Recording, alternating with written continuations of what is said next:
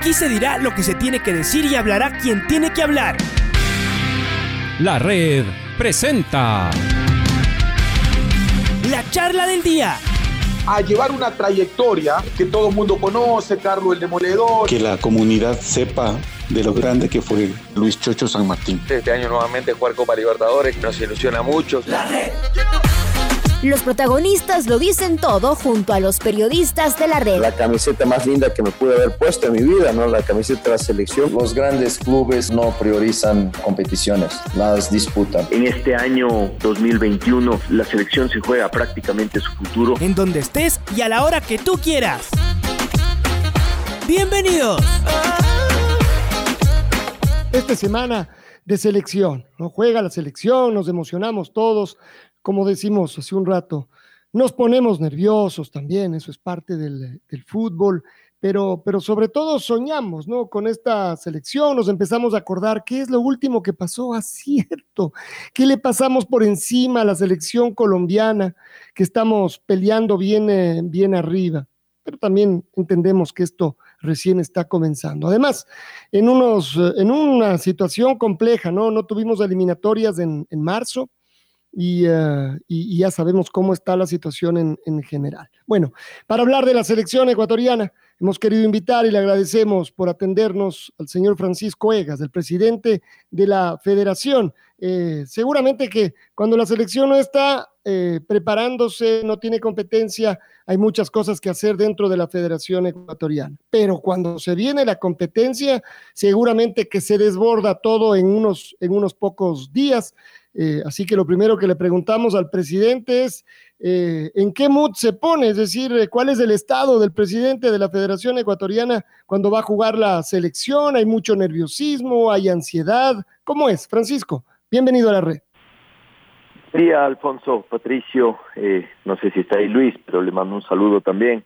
un gusto saludarles, un gusto estar con ustedes y creo que eh, el mood en el que se, en el que me pongo yo es el mismo mood en el que se ponen ustedes y en el que se pone eh, todo ecuatoriano que, que quiere a su selección y que quiere lo mejor para sí y que hincha y que eh, y que espera con muchas ansias, con, con mucho nerviosismo, pero también con mucho optimismo las intervenciones de nuestra selección, ¿no? yo creo que nos ponemos todos ansiosos, nos ponemos todos emocionados eh, y, yo no soy eh, un, un, ecuatoriano distinto a todos ustedes, no soy soy uno más, quizás con, la responsabilidad de, estar ahí de, eh, y de en cierta manera tratar de ser el líder de un movimiento que apoya esa selección, porque mucho más no podemos hacer, eh, sino empujarlos, sino tratar de que, de que estén cómodos, de que estén bien, de que estén atendidos, de que todo eh, transcurra con normalidad, de que no haya contratiempos, eh, de que no haya sobresaltos y de que ellos puedan pensar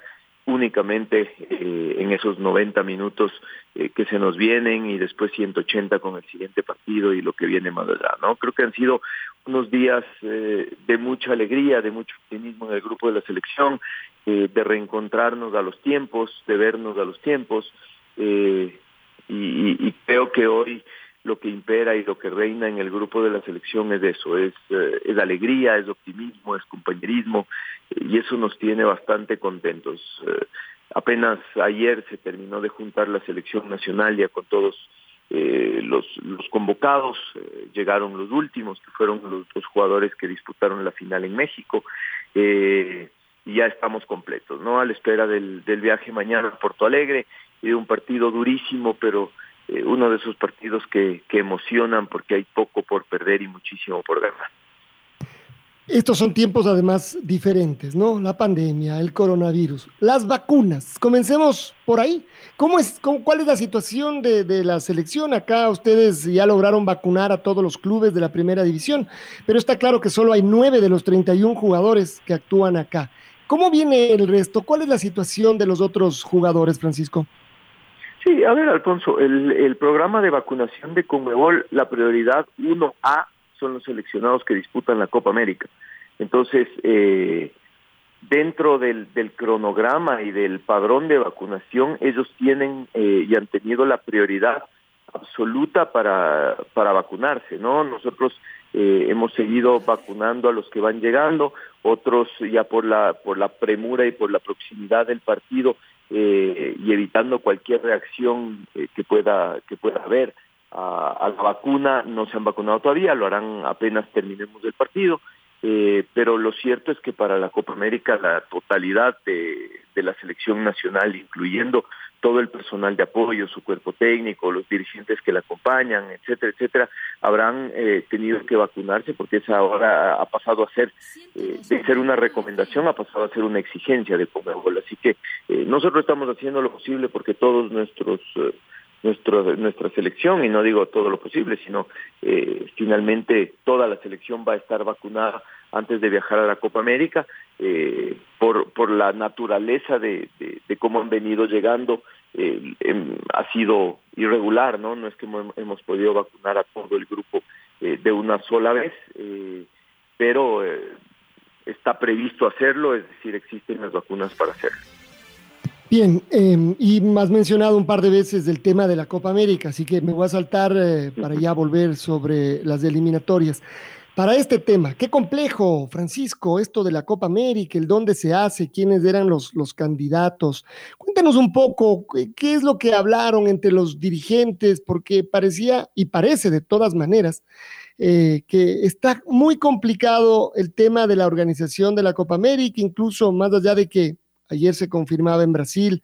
A lo largo de la tarde y la noche hemos seguido leyendo lo que llegaba desde Brasil y claro, allá hay un montón de voces eh, que están en contra. Además está el tema político en el, en el medio, la duda de una parte del, del, gobierno. A ver, ¿cómo lo viven ustedes? ¿Por qué es tan importante hacer la Copa América para las federaciones y para la Conmebol?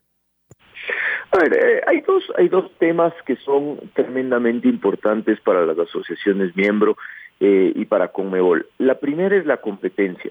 Eh, Europa está compitiendo, los otros continentes compiten permanentemente. Ustedes saben que Europa ahora tiene no solo la Euro, sino también tiene la Liga de Naciones que se juega permanentemente en fechas FIFA.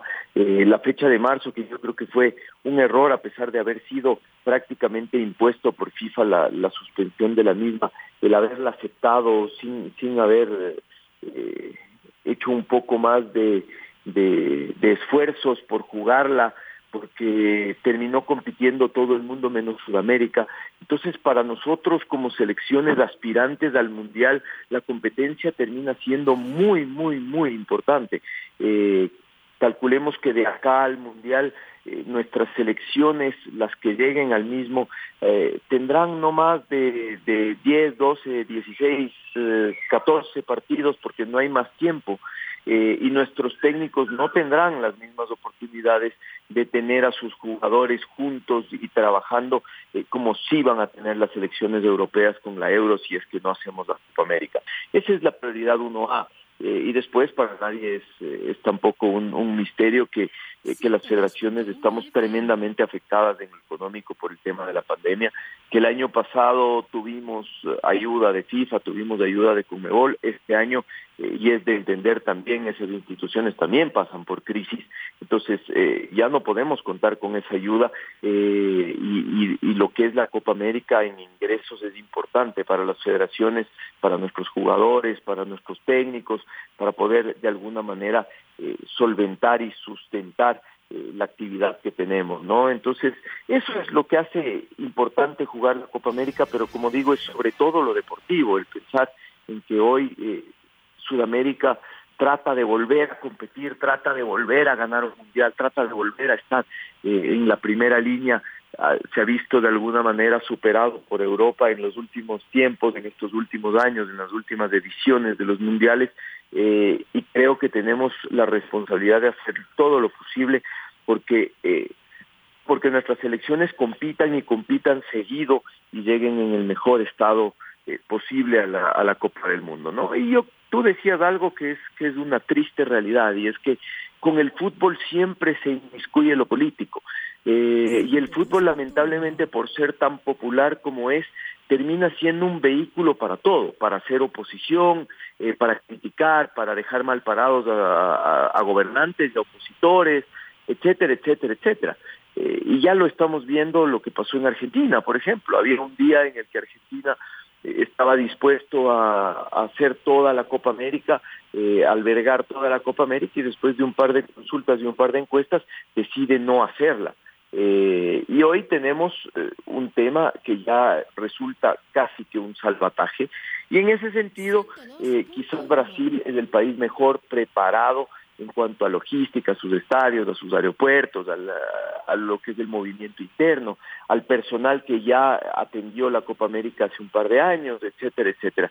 Y eso hace que, sea un, candidato eh, quizás idóneo para esto, ¿no? No deja de haber voces que dicen que en Brasil la cosa está complicada, eh, sin embargo, el fútbol ha sido una de las actividades que ha logrado eh, manejar sus protocolos de buena manera en Brasil en esta edición de la Copa Libertadores se han jugado ya 50 eh, partidos con todas las delegaciones de todos los países prácticamente entrando y saliendo de Brasil sin mayor contratiempo.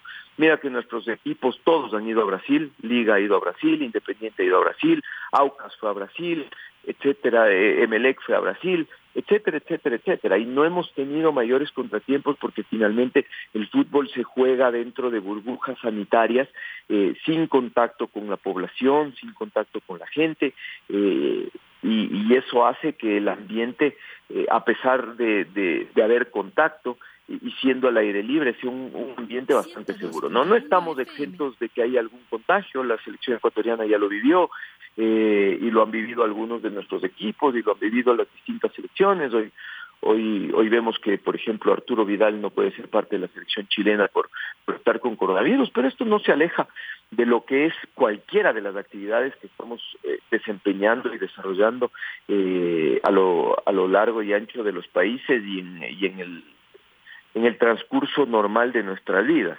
Ya después entra lo político y claro, eh, los gobernantes tienen eh, sus acólitos y los gobernantes tienen también sus críticos. Y creo que el fútbol se abusa eh, para hacer política y eso eh, resulta bastante triste, Alfonso. Yo me, me quedo de, de, todas las cosas que habías dicho para que ahondes un poco en el tema económico, porque de esto hemos hablado aquí también. Además, todos lo sentimos, la parte económica nos sigue apretando seguramente a la, a la mayoría. ¿Cómo es en el fútbol para la federación? Porque uno dice, bueno, va a recibir cuatro millones, es decir, la van a pasar bien, van a estar tranquilos, con plata en el banco. ¿La federación está endeudada y hay gente, entidades a la que la federación debe dinero para su normal desenvolvimiento. ¿Cuál es la realidad económica tuya en este momento? Alfonso, nosotros hemos hecho un esfuerzo sobrehumano para mantener a la federación a flote, pero recordarás que nosotros empezamos eh, nuestra gestión en el 2019 con eh, una federación que tenía más de 7 millones de dólares en cuentas por pagar eh, aproximadamente 12 millones en pasivo eh, total. Eh, y hemos podido ir pagando e ir, ir solventando algunas cosas, pero otras nos quedamos a medias porque el 2020 fue un año prácticamente sin actividad. Pero tú calcula que dentro del, del presupuesto del año 2020 teníamos primero la Copa América que se iba a realizar, y, y, tú hablas de esos cuatro millones más alguna cosa más eh, que deberías eh, arañar con, desempeño y con clasificaciones. Y después teníamos la eliminatoria, y la eliminatoria significa cada uno de los partidos de local entre un millón y un millón y medio eh, de recursos de la Federación Ecuatoriana de Fútbol por taquillas, más otras cosas que tienen que ver con, con variables de los auspiciantes, eh, nuevos auspicios, etcétera, etcétera. Los derechos de televisión no se han podido cobrar regularmente porque el proveedor, eh, de alguna manera, eh, escudándose en la falta de actividad, tampoco nos ha pagado regularmente y tenemos un pasivo eh, alto con ellos, más de 3 millones de dólares. Eh, y hemos perdido, no sé, tres, cuatro, cinco partidos de local que le hubieran significado a la federación otros 6 o 7 millones de dólares en ingresos. Entonces, estamos hablando de que eh, la federación ha perdido no más, eh, no menos de 10 millones de dólares en el, en el, año 2020 versus lo que era su presupuesto original. Parte de eso pudimos de alguna manera bajar el gasto, claro, no hubo actividades, pues la federación no gastó en campeonatos, no gastó en arbitrajes, eh, no gastó en, en logística de la selección, pero, pero eso es una, una fracción del, del total de lo que hemos dejado de percibir. Entonces, eh, hoy nosotros tenemos una, una situación que es complicada, eh, la, hemos, la estamos logrando sobrellevar, es decir, eh, hemos mantenido a la federación a flote eh, y cubriendo las necesidades básicas, las necesidades eh, primordiales, pero eso no, no, no quiere decir que la federación no sigue endeudada y no sigue todavía eh, con, pasivos con algunos eh, de sus eh, de sus proveedores principales, como son árbitros, como son asociaciones, eh, y por otro lado también con el, con el mercado financiero, que es donde tuvimos que acudir para más o menos reestructurar los pasivos, pues no se podía eh, seguir debiéndole a todo el mundo, ¿no? Entonces, eh, básicamente es eso, es eso, Alfonso, y, y, por eso es tan importante el mantener la actividad eh, de la selección ecuatoriana de fútbol, que finalmente es eh, la que provee para todo lo demás que hace la federación, ¿no? El, eh, 90% de sus ingresos tienen que ver con la selección ecuatoriana de fútbol, sponsors de la selección, derechos de la selección, eh, así que la actividad de la selección es absolutamente importante al momento de mantener a flote al fútbol ecuatoriano y a la Federación Ecuatoriana de Fútbol. Estamos hablando con el presidente de la Federación Ecuatoriana de Fútbol, el señor Francisco Egas. Un abrazo, Francisco, un saludo eh, muy cordial eh, en este, esta mañana soleada por acá, por Quito. Eh, y a propósito de actividades, ¿cómo va retomando la actividad la Federación Ecuatoriana de Fútbol? El año anterior fue eh, el, el, más complicado, obviamente, la pandemia. Muchas de las actividades de la federación o se redujeron al mínimo o directamente no se pudieron realizar, por ejemplo, las categorías formativas, los campeonatos y de, de, de, de infanto-juveniles.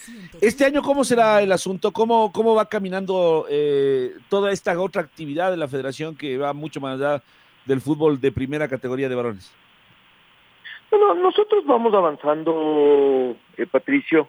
Como tú sabes, el año pasado, hacia el segundo semestre del año, pudimos disputar eh, un torneo de segunda categoría que fue exitoso, una Superliga femenina que fue eh, exitosa. Este año lo propio, ya estamos jugando la Superliga femenina, ya se están jugando los, eh, los partidos por los torneos provinciales de segunda categoría. Tenemos pensado eh, ya el próximo mes de empezar con el eh, con los torneos de reserva, después sub-16, sub-18. Hemos dejado postergados por ahora eh, los torneos sub-12 y sub-14 porque creemos que es realmente difícil hacer torneos en esas edades, en estas circunstancias.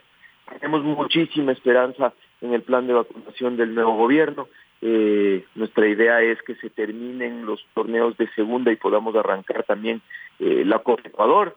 Eh, estamos diagramando lo que va a ser el torneo de Supercopa para, para esta para también eh, y lo vamos, lo vamos a, a, anunciar en los próximos días, cómo será, cuándo será y en qué formato será. Así que eh, la actividad de la, de la federación no ha parado y está retornando casi a pleno, eh, obviamente tratando de, de hacer lo posible por, eh, por mantener eh, la salud como prioridad número uno y de tratar de ayudar a nuestros equipos, a nuestras asociaciones, eh, con lo poco que podemos ayudar, pruebas, protocolos y demás, para que pueda desarrollarse la actividad tranquilamente, ¿no? Yo creo que si no lo hacemos y si es que la actividad no es eh, lo más cercana a normal, vamos perdiendo eh, generaciones enteras de deportistas y vamos perdiendo eh, muchísimo de lo que nos ha costado eh, muelas, como se dice, tratar de ir organizando y tratar de tener. Entonces, es realmente prioritario para nosotros el mantener la actividad en la federación. En cuanto tiene que ver al partido con, con Brasil, ayer hablábamos con Hernán Galíndez Francisco y él nos decía que lo primero que hizo cuando entró a la, o lo primero que le dijo el profesor Gustavo Alfaro cuando entró a, la concentración es, vamos a ir a ganar a Brasil.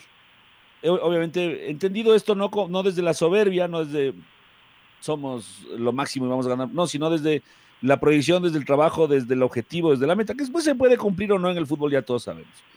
Eh, esta es la mentalidad de la Federación de la Selección contra el Fútbol. ¿Nos puedes contar un poquito, eh, Francisco, cómo es Gustavo Alfaro? ¿Cómo piensa? ¿Qué dice? ¿Qué hace? ¿Cómo planifica? Nosotros eh, algo lo podemos escuchar en las ruedas de prensa cuando él tiene contacto con, la, con los medios de comunicación y, y, realmente nos ha llamado mucho la atención su forma de ser, su forma de pensar. eh, la coherencia que tiene en, la, en, la, en, las, um, en las convocatorias, en lo que comenzamos a entender es su proyecto, su idea, eh, pero estoy seguro que a, la interna hay mucho más, entonces sí me gustaría, eh, Francisco, preguntarte esto, ¿cómo es Gustavo Alfaro a la interna? ¿Qué piensa? ¿Qué dice? ¿Cómo planifica? Eh, a ver, hay una cosa que hay que destacar de, de nuestro técnico, y es que Gustavo es un hombre eh, emocionalmente muy inteligente. Eh, esa inteligencia emocional para mantener el equilibrio en las crisis, para saber eh, y tener el aplomo para manejar las cosas, para manejar eh, un grupo, para manejar eh, las, las cosas que surgen en un grupo, las crisis, los, los malos momentos, eh, los buenos también, cómo manejarlos. Yo creo que lo que ha hecho es devolverle al jugador ecuatoriano la confianza de que podemos jugar contra los mejores, ser los mejores, eh, no temerle a nada, tener la plena confianza de que somos capaces. Eh, y eso creo que hoy empieza eh, a, contagiar al jugador y el jugador empieza a sentir eso. Y por eso eh, lo que dice Hernán y lo que te va a decir cualquiera de los seleccionados es eso. Vamos a ganar, vamos a competir, vamos a no vamos a achicarnos, vamos vamos con todo, vamos a defender esta camiseta a muerte. Eh, y creo que eso es eso es algo que tenemos que destacar en nuestro cuerpo técnico en general, ¿no? Eh, liderado por Gustavo, pero el cuerpo técnico en general es un cuerpo técnico que eh, que ha puesto a la selección ecuatoriana, eh, no solo deportivamente, sino sobre todo moralmente a la altura de los mejores. Y eso, eso es, es invaluable porque yo siempre digo que creer y que querer es poder, ¿no? Y, y cuando no se cree y no se quiere, o no se, o se, no, uno no se cree capaz, probablemente dentro de la, de la competencia termina corriendo siempre desde atrás y creo que hoy las, la selección ecuatoriana de fútbol salta a la cancha sabiéndose capaz y sabiéndose a la altura de los mejores eh, y eso es tremendamente importante. Luego eh, en el partido puede pasar lo que sea, vamos a enfrentar a, eh, al pentacampeón mundial, vamos a enfrentar a una de las mejores selecciones del mundo en sus en su estadio, en su cancha, en donde ellos han propuesto jugar y eso no deja de ser un reto muy complicado, pero pero creemos estar a la altura y nos, nos hemos convencido de estar a la altura de las circunstancias eh, y de poder ir a competir eh, con todo en, ese partido. Eh, y bueno, ya el resultado que venga vendrá, ¿no? Pero hoy hoy la selección ecuatoriana es una selección que, que tiene muchísima confianza en sí misma y esto es un gran mérito del cuerpo técnico. Por otro lado, mi estimado Francisco, hablábamos hace algunas hace meses, en realidad años, años ya son, sobre el código de conducta de la Federación Ecuatoriana de Fútbol en relación a la selección nacional. Y todo esto que ha permitido, creo yo, en este tiempo una convivencia pacífica, sana, entendí, eh, bien entendida por parte de los eh, eh, actores de la selección ecuatoriana de fútbol. Por ahora, al menos, eh, salvo algún asunto que tal vez lo haya manejado ustedes en interno y que no se haya hecho común, no se haya hecho público, tenemos entendido que este código de, de conducta estaba funcionando eh, de manera muy, muy eficiente. Eh, y mezclo un poco esto con lo que pasó con Robert Arboleda el fin de semana pasado. Antes de ser convocado, antes de, antes de llegar a la selección, tuvo este problema en, en Brasil. Eh, los amigos que no saben, eh, les contamos así brevemente, él asistió a una fiesta clandestina en plena pandemia, fue detenido por las autoridades, después, bueno, todo el escarnio público y demás. Él es convocado a la selección contra el fútbol y llega acá al, al, al, país y está ya con sus compañeros. ¿Qué, ¿Cómo se maneja la federación en este aspecto? A ver, porque podemos entender claramente que una cosa es lo de su club y otra cosa es lo de la selección. Eh, y sin embargo, quiero preguntar si es que la federación encuentra, por supuesto, algún tipo de, de punto en común. ¿Y cómo es, más allá del, del caso de Robert Arboleda, cómo es este código de conducta de la federación? ¿Cómo se está manejando a, a la interna de la selección nacional, Francisco? Gracias, Patricio. Mira, yo creo que, a ver, otra vez, otra vez, eh, vuelvo a lo que decíamos con, con, con, excusa de la Copa América, ¿no? Eh, lamentablemente alrededor del fútbol todos somos técnicos, todos somos jueces, todos somos, eh, o nos creemos con el derecho a juzgar y a, y a, y a hacer juicios de valor y demás. Yo creo que lo que hemos tratado de hacer en la, en la selección ecuatoriana de fútbol es darle una hoja limpia a cada uno de los jugadores para volver a escribir la historia y volver a escribir su presente y su futuro en la selección. Eh, la selección tiene normas de conducta absolutamente rígidas eh, y hemos jugado ya algunas fechas y hemos estado juntos en algunas más eh, por fechas FIFA, por amistosos y demás.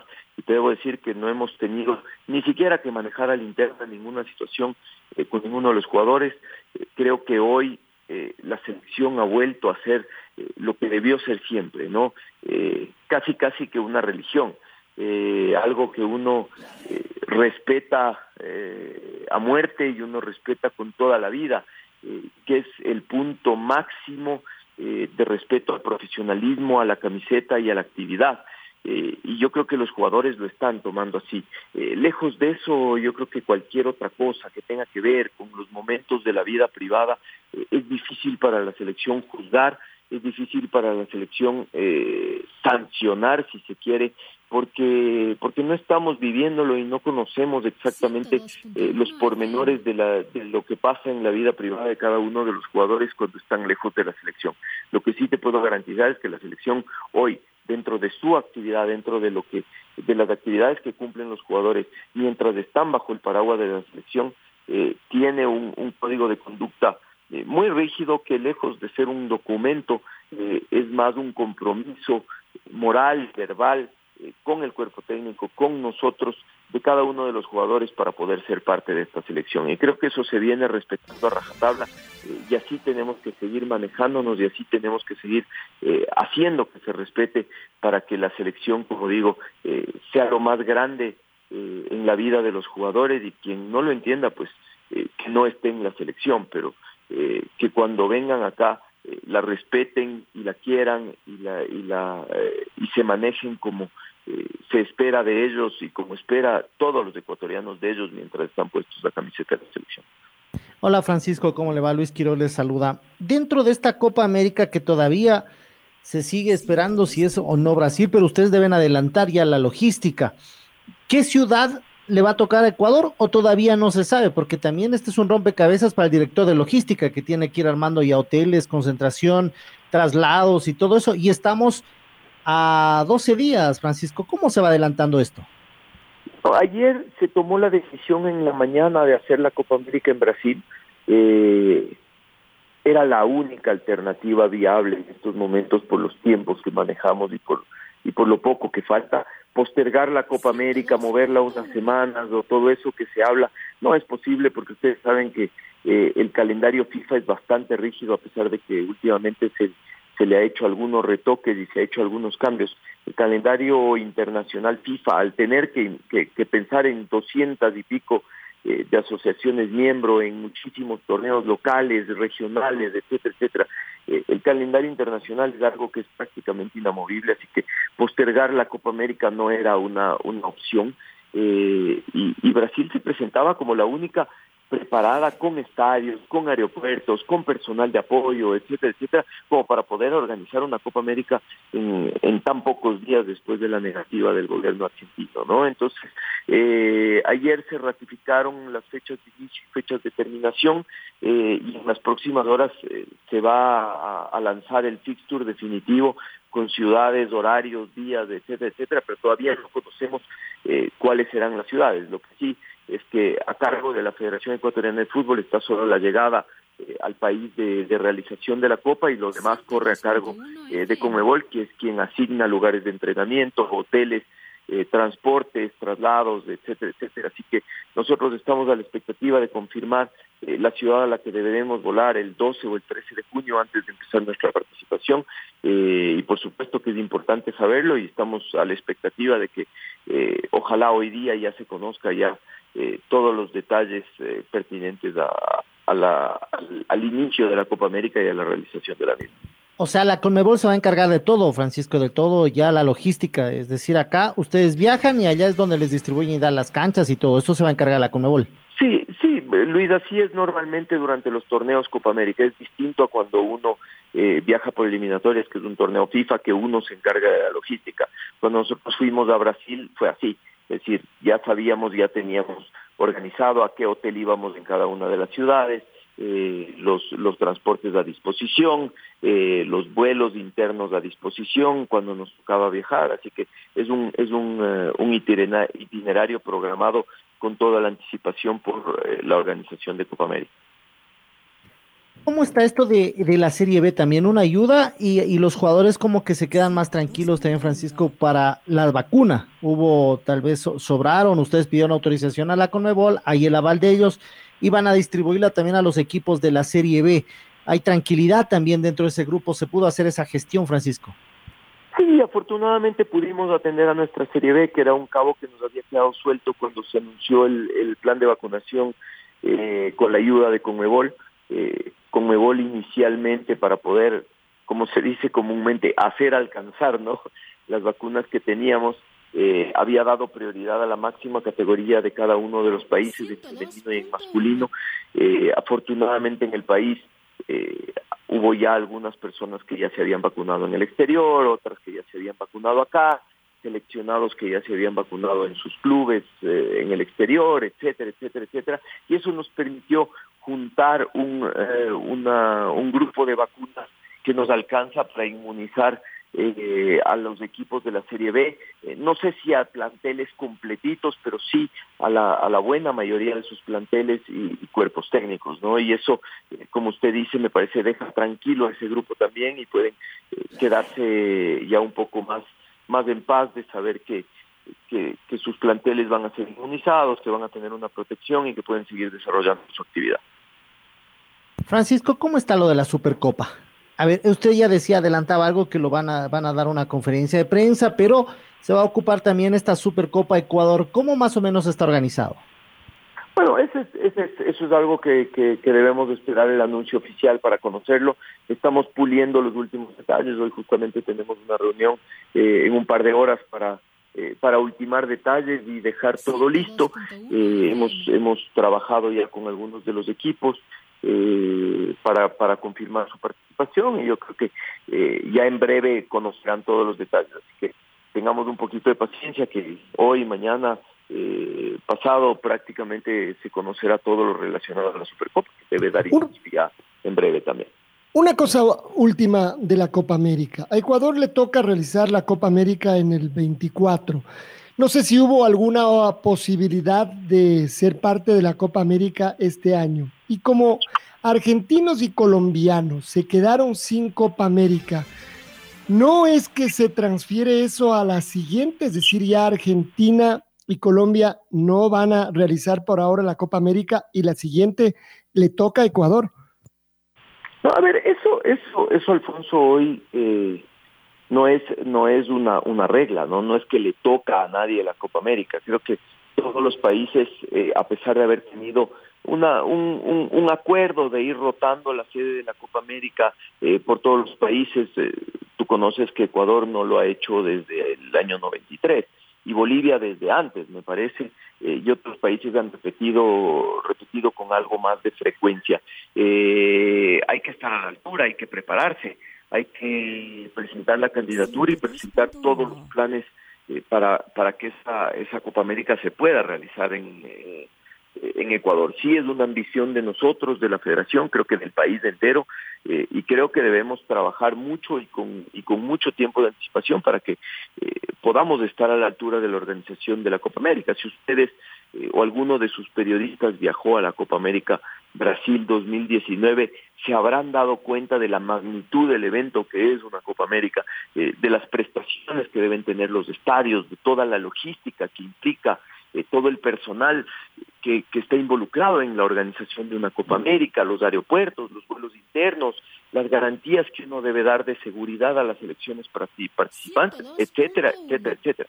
Así que si Ecuador quiere ser parte de la Copa América 2024, deberemos prepararnos mucho y debemos prepararnos con muchísima anticipación para que nuestra candidatura sea eh, de alguna manera obtenga la fuerza necesaria para para poder ser considerada. Así que si bien hay un acuerdo y Ecuador hace años no la no la organiza y en teoría eh, debería entre comillas tocarnos, eh, Ecuador tiene que estar a la altura con su candidatura para poder eh, ser elegido y, tener los los las credenciales que se necesitan para poder ser sede de un evento de esta magnitud. No creo que un preámbulo muy importante es haber logrado la, organización de la de la final única de la Libertadores del próximo año. Eh, creo que ahí estará a prueba toda la capacidad eh, que tenga la Federación y el Ecuador en general y el fútbol ecuatoriano de organizar un evento eh, de esa magnitud y creo que va a ser un preámbulo importante a lo que podamos hacer con miras a obtener la sede de la Copa América 2024, que es lo que queremos, más allá de que seguramente eh, ya no está dentro del, del, ámbito de nuestra administración, por lo menos eh, en lo que tenemos por ahora seguro, que son los próximos dos años, pero sí está para nosotros pelear eh, con todo lo que lo que podemos y con toda la fuerza que puede tener este país eh, y el apoyo de su gobierno y de su gente y de sus clubes y demás eh, para poder ir organizando una candidatura que sea digna de, de tomarse en cuenta y ojalá de elegirse para que Ecuador sea sede de la Copa América 2024. Habrá que esperar entonces un poquito. juegas el viernes, después el martes, miras la tabla de posiciones, ¿te acuerdas lo que pasó en las primeras fechas?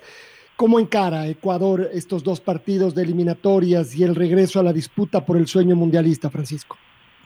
Con muchísimo, con muchísima alegría y con muchísimo optimismo, Alfonso. Eso creo que es lo, eh, lo que más tengo que, que destacar de, de todo el ambiente que reina alrededor de la selección. Eh, vamos a enfrentar dos partidos cruciales. Eh, el uno seguramente que está menos en la matemática de, de nadie, que es Brasil de visitante, pero cuando tenemos esos partidos que no están en la matemática de nadie y logramos eh, obtener algo, entonces eso hace, hace la diferencia, eh, son esos puntos que después eh, hacen la diferencia, así que a Brasil tenemos que ir a competir con uñas y dientes para traernos algo eh, y seguramente diferente el partido con Perú, que es un rival directo para nosotros por la clasificación, con quien siempre peleamos las clasificaciones a los mundiales y que en nuestra casa quizás tenemos una obligación implícita de ganarle, ¿no? Así que con dos obligaciones totalmente distintas, pero igual de importantes, encaramos eh, esta fecha de eliminatorias eh, que para nosotros es muy importante porque eh, como como bien decía nuestro nuestro técnico Ecuador pasó de ser alguien a quien nadie tomaba en cuenta a quien todo el mundo ya descartaba y decía bueno estos son los de abajo a estos no no no va a haber no va a haber que tomarlos en cuenta peleamos solo entre estos cuatro Ecuador y otros dos o tres países están ahí abajo y no eh, y no van a ser un, escollo importante, a ser una de las elecciones a vencer, ¿no? Entonces eso eh, esa es otra exigencia ya, porque eh, seguramente nos estudian mucho más, seguramente toman muchas más precauciones al momento de jugar con Ecuador, incluso las elecciones grandes para quienes no les ha sido fácil enfrentarnos. Hablo de Argentina, hablo de Uruguay, hablo de Colombia, eh, quienes eh, ya, ya, ya tuvieron que enfrentarnos y ya de alguna manera vieron que, que no es tan fácil jugar con Ecuador. Así que hoy aumenta la exigencia, eh, todo el mundo va a querer bajarnos, todo el mundo está buscando ese tercer lugar, lugar que hoy es nuestro en la tabla. Así que yo creo que eso solo hace que sea más difícil, pero más emocionante eh, la continuación de esta, eliminatoria. Así que vamos a Brasil cargados de optimismo, cargados de ilusiones eh, y regresamos a recibir a Perú en nuestra casa eh, con una obligación todavía mucho más grande, pero con la misma ilusión y el mismo optimismo. Gracias Francisco por estos minutos. Mucha suerte. Seguimos en contacto. Un abrazo.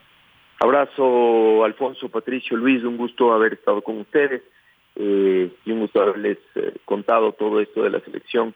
Eh, contamos con su apoyo, contamos con el apoyo de todos quienes les escuchan en estos partidos que se nos vienen. Un abrazo. La red presentó la charla del día. Un espacio donde las anécdotas de actualidad deportiva se revelan junto a grandes personajes del deporte.